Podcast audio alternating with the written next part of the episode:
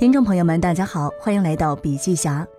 今天要和大家分享一本新书《会讲故事才是好演讲》的读书笔记。我们的大脑天生喜欢讲故事，这能解释为什么一些创意惨遭失败，而其他想法则能够让世界为之一振。为什么许多领导者没能激发团队士气，而其他领导者则能说服别人赴汤蹈火？根据普林斯顿大学神经学家尤里哈森的研究结果，一个会讲故事的人，实际上是把想法、思想和情感植入到听众的大脑中。讲故事的艺术是你在思想的交锋当中最有力的武器。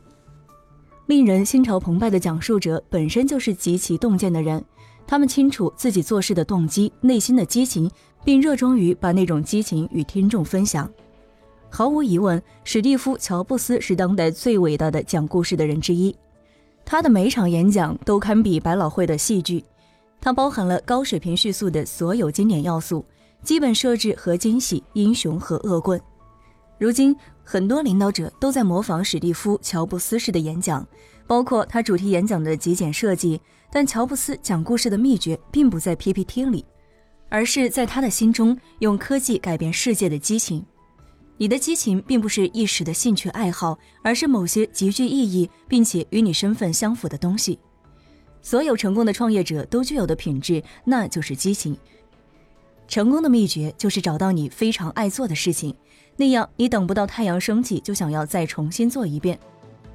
成功的讲述者坚信他们的想法中的力量，他们清楚自己的念头不会出卖自己，因而他们会不懈地构思和讲述动人的故事。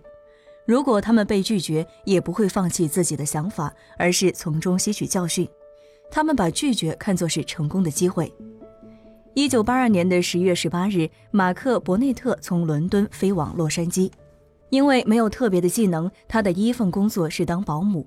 后来在沙滩上销售 T 恤，他把他赚到的钱投资房产，到美国不到八年赚到了人生第一笔的一百万。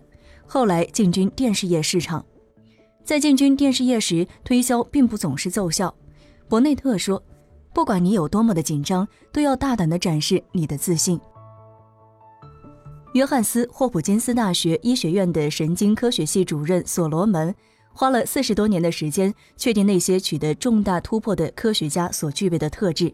他发现，除了新奇的观点、创造性思维等基本要素之外，那些改变世界的科学家与其他普通的知识分子区别开来的品质是无畏，一种放手一搏的态度。就算世界给你当头一棒，也要明确的表达自己的想法。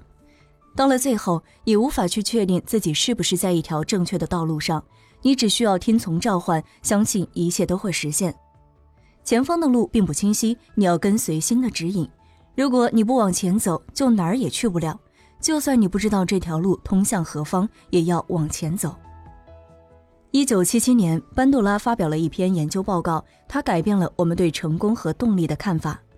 这篇题为《自我效能：一种行为变化的综合理论》的报告，确定了那些实现目标和没能实现目标的人之间的关键区别。成功的人相信自己有实现目标的能力。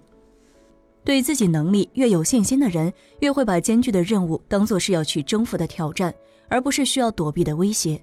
换句话说，如果你身体的每一部分都相信自己能够做到某件事情，你就更有可能成功。